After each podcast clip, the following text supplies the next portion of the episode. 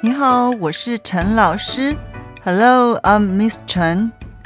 今天我们要学量词张。Today we are going to learn the measure word 张。If anything looks flat and thin, then you can use this measure word 张。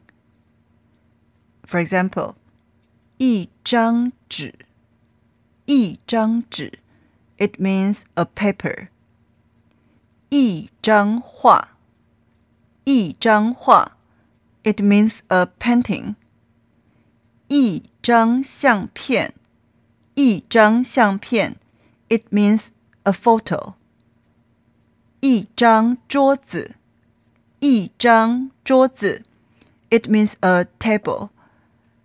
Long time ago, I think people used a board as a table, right? So it's looked flat. Maybe not that thin, but it's still flat. So we can use 张 as the measure word. 一张桌子 a table. 一张椅子，一张椅子，like a table. Long time ago, people used a board as a chair. Therefore, we can use 张 as the measure word of chair. 一张椅子，一张椅子，it means a chair. 一张床，一张床，it means a bed the bed you sleep on.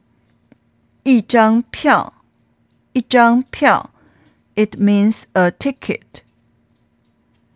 一张光碟，一张光碟，it means a disc, like a DVD or VCD. 一张唱片，一张唱片，it means a record. During 70s, 80s, we still used 唱片 record, right?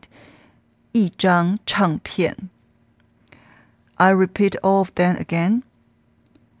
一张纸，一张画，一张相片，一张桌子，一张椅子，一张床，一张票，一张光碟，一张唱片。can you think about anything else that you can use 张 as the measure word? You can try to find out. Anyway, please practice and uh, review by yourself. See you. 再见。